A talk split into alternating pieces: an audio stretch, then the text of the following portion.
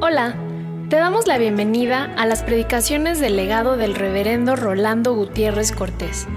Esperamos que sea de bendición e inspiración para tu vida.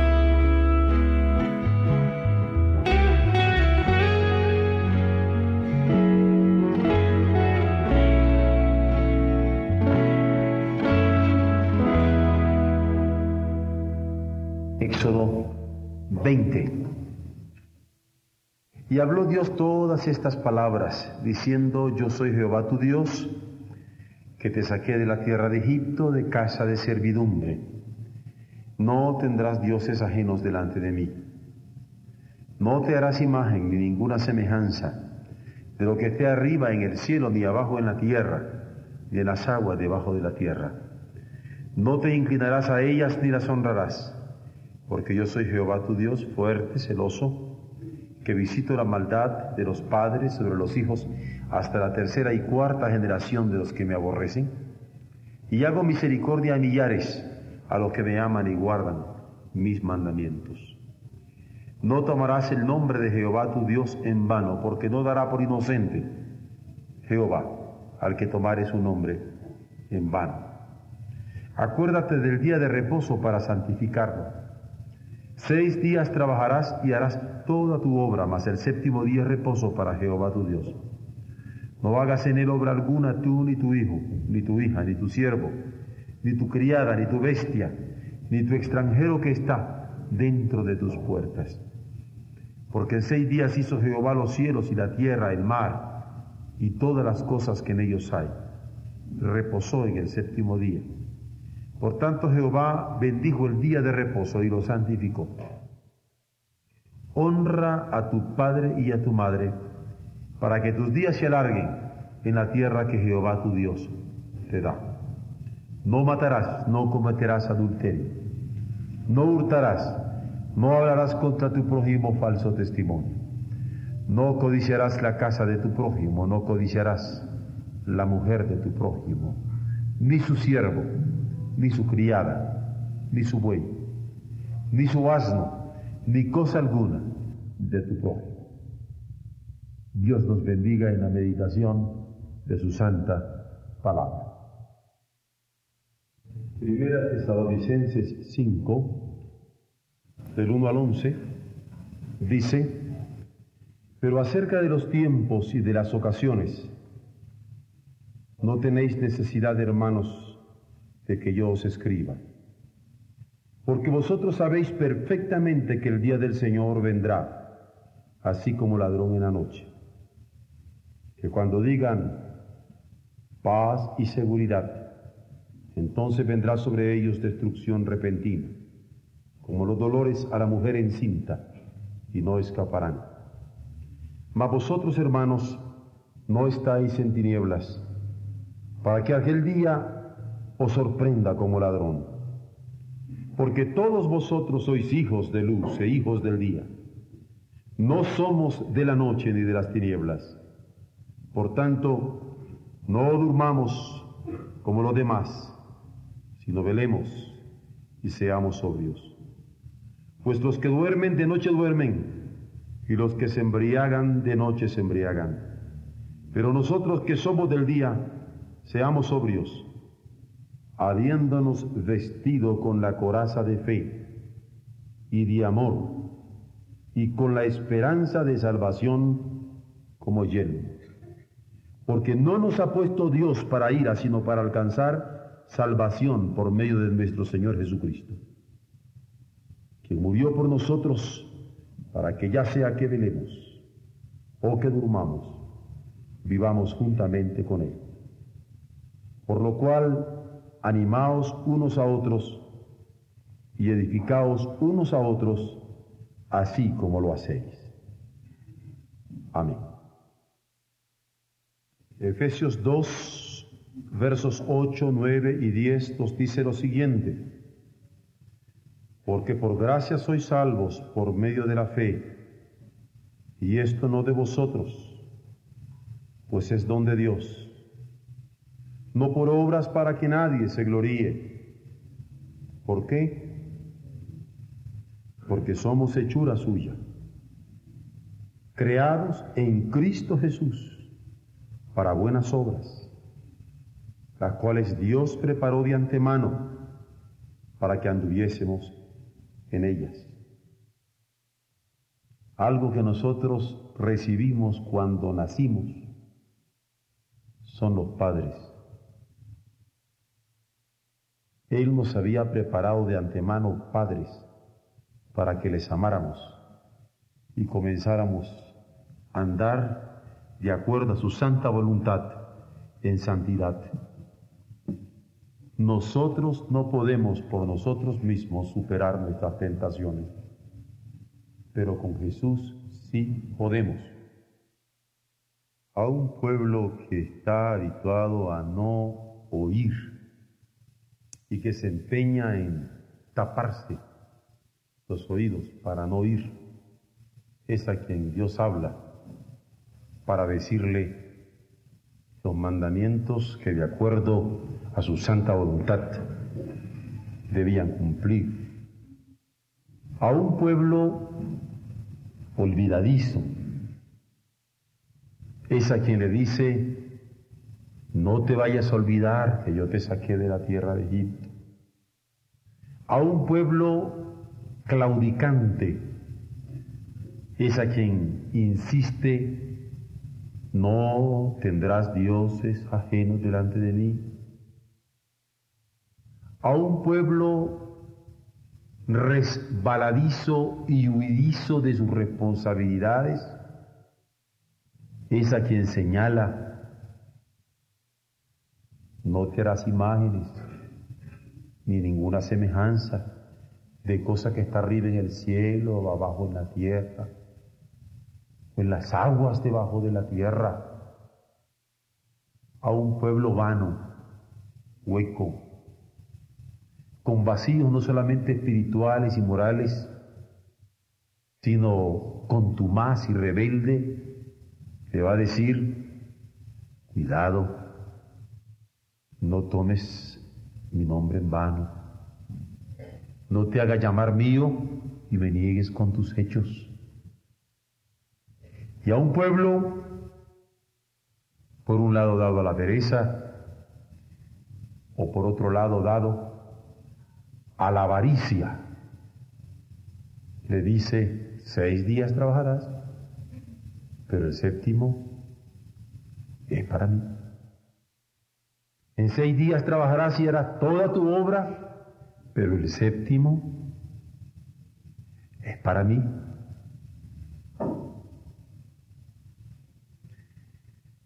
Pero cuando va a hablar acerca de una buena obra que de acuerdo a la interpretación de Jesucristo implica amar al prójimo,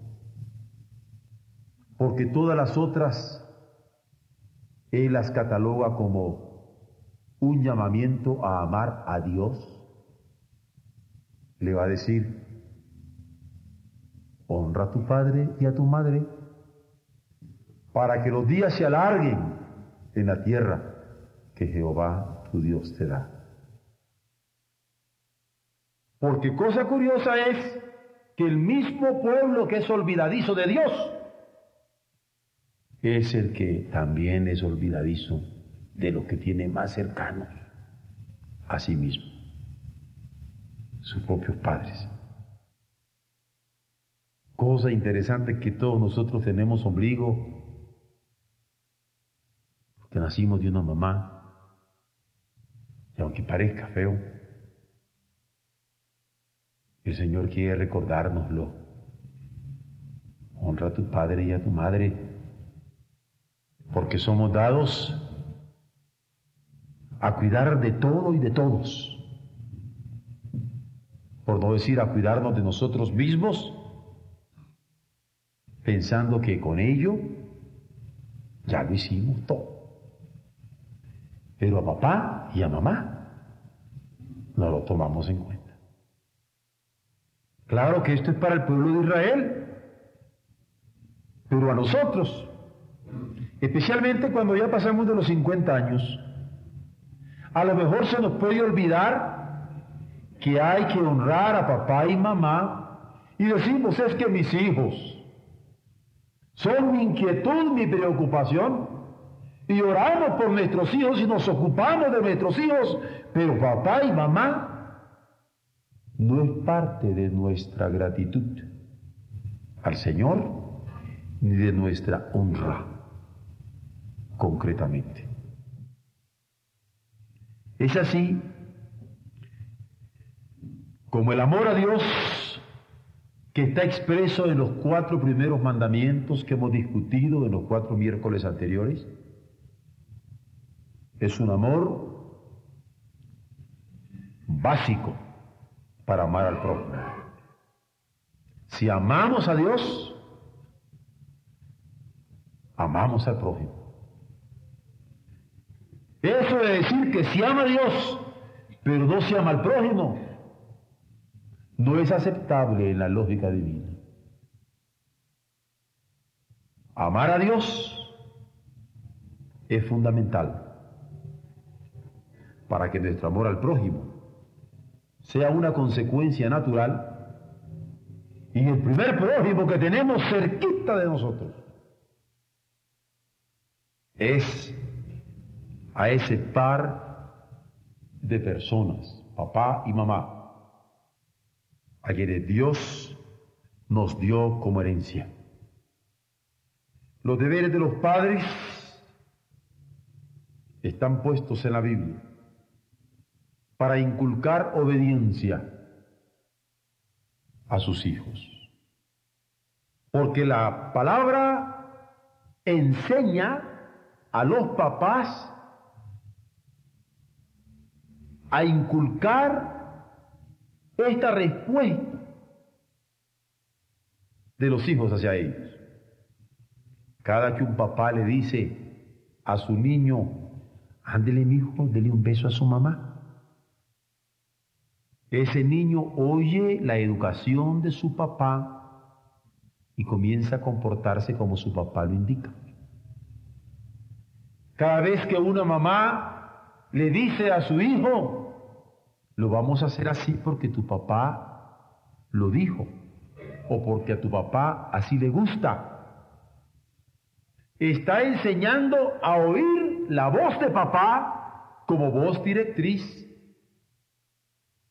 Y esas indicaciones de parte de Dios para enseñar a nuestros hijos a amar a mamá, en tanto que papás o enseñar a nuestros hijos a amar a papá, en tanto que mamás es un ejemplo bueno, es un buen ejemplo que estamos llamados a desempeñar. Hay que recordar que el ejemplo es más elocuente que las palabras. Y no podremos enseñar a nuestros hijos a amarnos si nosotros no amamos a nuestra vez a los padres, a quienes Dios nos dio como herencia. Los libros de sabiduría en escritura, Job, Salmos, Proverbios, Eclesiastés, Cantares, en donde en sabiduría y poesía se entreteje una enseñanza eterna para nosotros, nos hacen ver claramente que desde niños debe enseñarse a los niños la obediencia a los padres. Y esa obediencia comienza con instruirlos en la Biblia. No se puede instruir a los niños cuando nosotros siendo papás nos quedamos acostados en la casa y los mandamos para iglesia. Aquí, como las gallinitas, hay que ir adelante para que los pollitos lo sigan a uno. Nosotros tenemos, como padres, que dar el ejemplo de ser los primeros en anhelar estar en la casa del Señor. Cuando en el libro del Deuteronomio, en el capítulo 6, Dios está insistiendo qué habría de hacerse con los niños en los hogares. Lo que está señalando es que los padres habrían de enseñar a sus hijos a amarle como a Dios.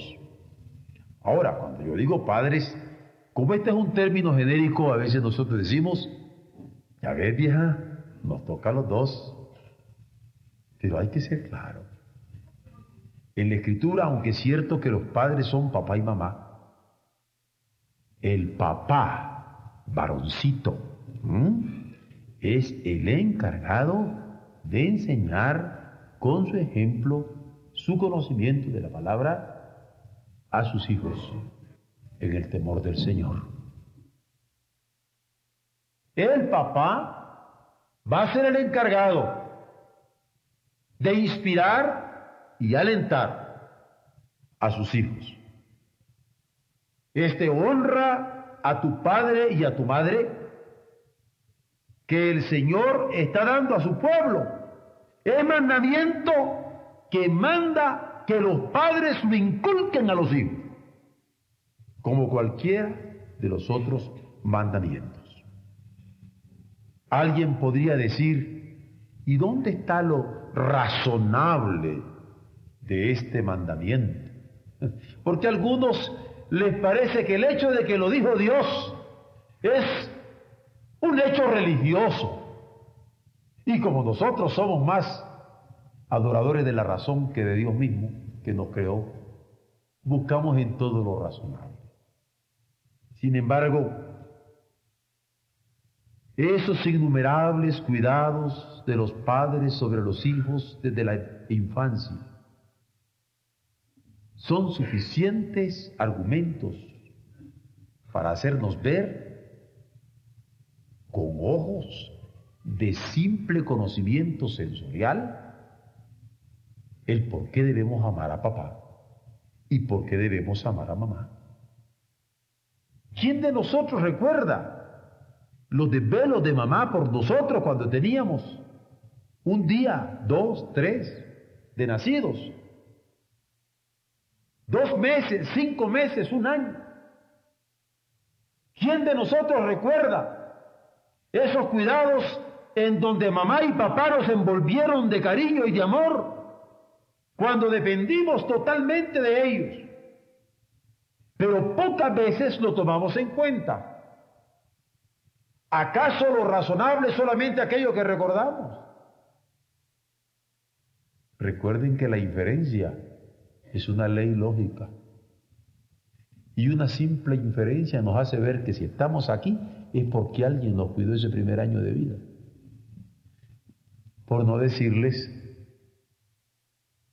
de esos nueve meses que estuvimos en un vientre que nos acunó con un calor inigualable en donde estamos nuestra vida. En el Antiguo Testamento, cuando alguien honraba al padre o a la madre, se le llegaba a castigar con la muerte. Porque era ley de Dios. Claro que ahora nosotros decimos es aquello un antiguo testamento. ¿Por qué vamos a matar a alguien porque no honró a papá? ¿Por qué, no, ¿Por qué vamos a matar a alguien porque no honró a mamá? Sin embargo, en el razonamiento de este pueblo, que tenía la revelación de Dios, la muerte misma era dada para quienes llegaban a transgredirlo. Cuando Jesús está en la tierra, ratifica este mandamiento. Había que honrar al padre y a la madre y él mismo les honró. Lo practicó. El apóstol Pablo cuando escribe a los Efesios y prácticamente en todas sus cartas insiste en que había que obedecer en el Señor a los padres.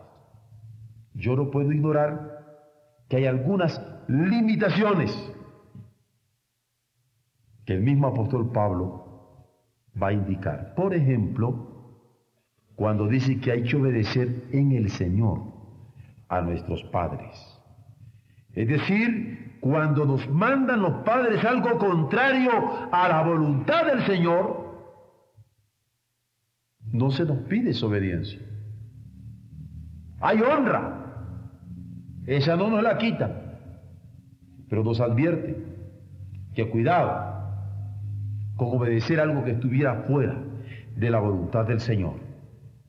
¿Por qué? Porque Dios es el Señor de nuestra mente. Porque Dios es el Señor de nuestro conocimiento. Óigase bien. Porque Dios es el Señor de nuestra conciencia moral y social. Y en eso Dios es celoso. Y no va a permitir que nadie llegue a ser Señor de nuestra conciencia sino Él. Y por eso advierte que hemos de obedecer en su espíritu a los padres cuando lo está dando como mandamiento también a través de la enseñanza del apóstol Pablo.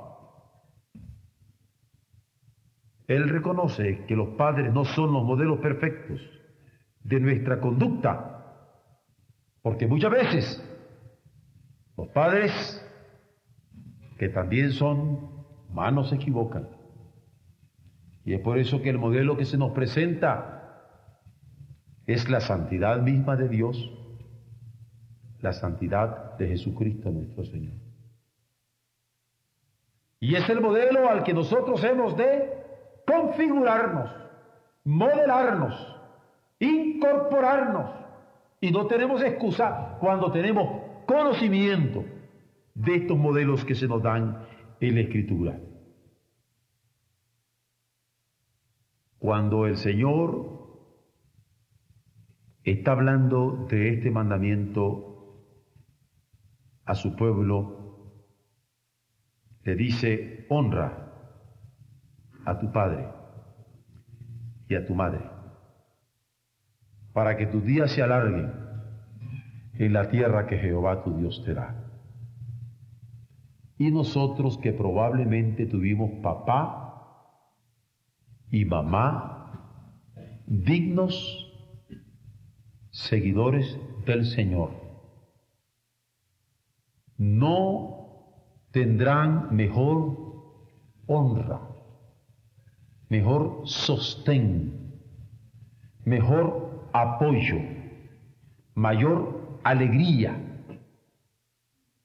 que el que nosotros andemos en la voluntad de Dios. Un verso que yo mucho cito en la tercera epístola de Juan, nos habla de este gozo. No tengo mayor gozo yo que este, saber que mis hijos andan en la verdad. La honra al Padre es sostenerlo económicamente. Honrarlo es ayudar. Dios no quiere que ande de limosnero un padre que tiene hijos para sostener. Dios no quiere que ande abandonado un padre que tiene hijos para volver por él. Pero tampoco quiere que ande una madre avergonzada con un hijo que fue instruido en la verdad y ahora anda por caminos torcidos.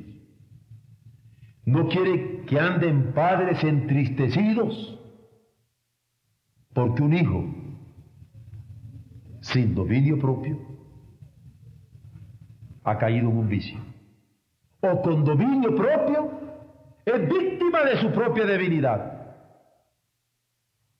Por eso cantábamos.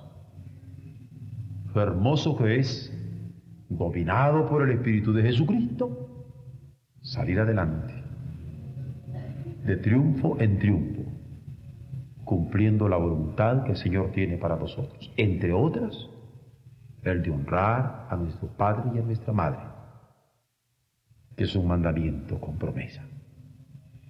Bendito sea Dios por su palabra. Amén.